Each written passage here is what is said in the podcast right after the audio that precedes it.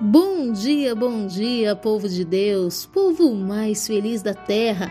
Louvado seja o nosso Deus por essa manhã tão linda, tão especial. 15 dia do nosso jejum Osana. E eu, Bispo Lídia Neri, venho compartilhar uma palavra de Deus ao teu coração. Romanos 8, verso 32 diz assim: Aquele que não poupou seu próprio filho, mas o entregou por todos nós, como não nos concederá juntamente com ele, gratuitamente, todas as demais coisas? Aqui há muita coisa a ser explanada, mas eu quero chamar a sua atenção para um detalhe.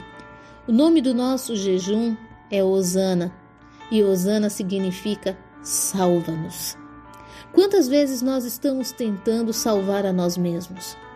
Tentando da pior maneira ou do método mais difícil para buscar uma salvação para nossa família, uma salvação da vergonha financeira, a salvação das enfermidades, tentando salvar-se de um divórcio, tentando salvar o casamento com métodos humanos naturais, Deixamos muitas vezes o nosso orgulho falar mais alto e não recorremos àquele que verdadeiramente traz a salvação em suas asas.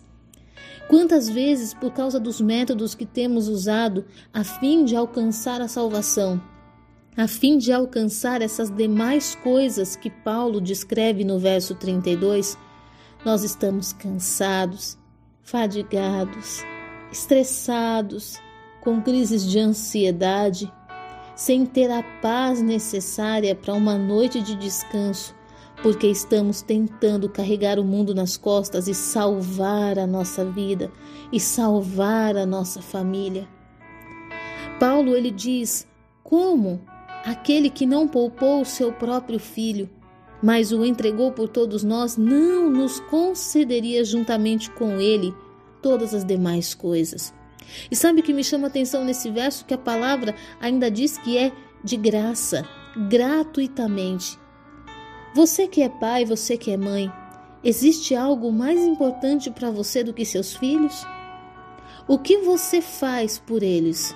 O que você seria capaz de fazer para salvar os teus filhos? Para ajudar os teus filhos a chegar num lugar alto, de forma honrada, digna? Pois é, no verso 32, a palavra está dizendo que aquele que não poupou seu próprio filho, dizendo que não existe nada mais importante que o filho, e mesmo assim Deus não poupou. Por causa de você e de mim, para que nós pudéssemos ter a salvação que realmente precisamos. Muitas vezes você olha para você e você diz assim: Eu preciso de uma salvação financeira. Não, você precisa de uma salvação da desconfiança.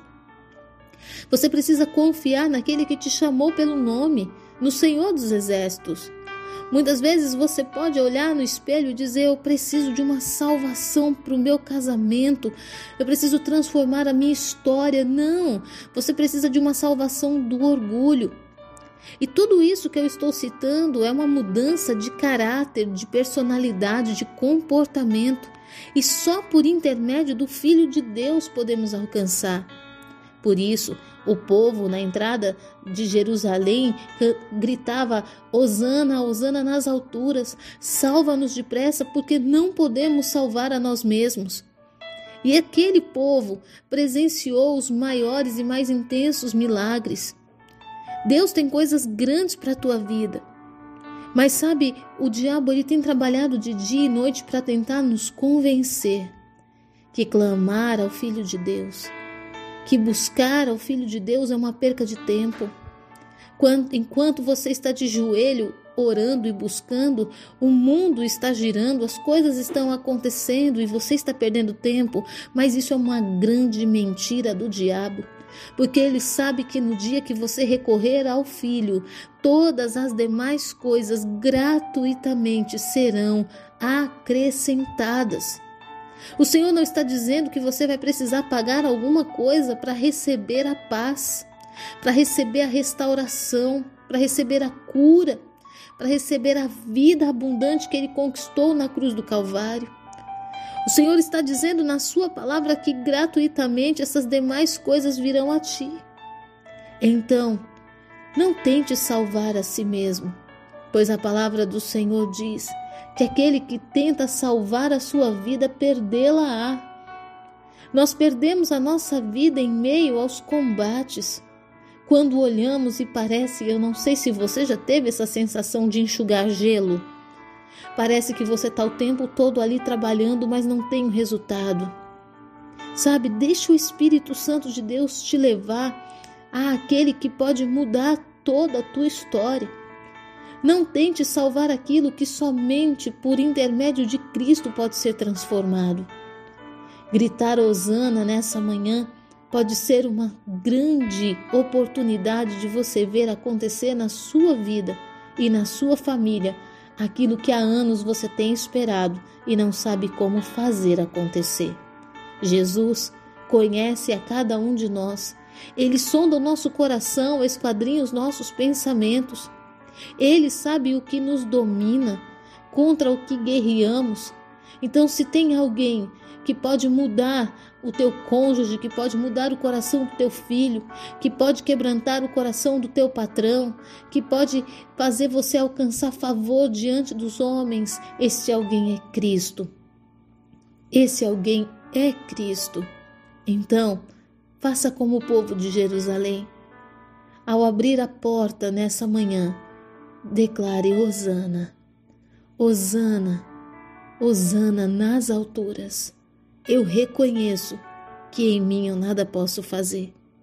Eu reconheço que eu preciso do Senhor Todo-Poderoso, daquele que não poupou o seu filho, entregou por mim o seu bem mais precioso. As demais coisas são só as demais coisas. E eu sei que o Senhor pode me atender, me conceder e fazer se cumprir sobre mim a salvação que Cristo veio trazer. Eu quero abençoar a sua manhã, declarar uma manhã de vitórias, de saúde e de paz. Que por onde você for, você veja Deus, Deus abrindo portas, Deus te conduzindo para um caminho de vitórias, em nome do Senhor Jesus. Fique na paz.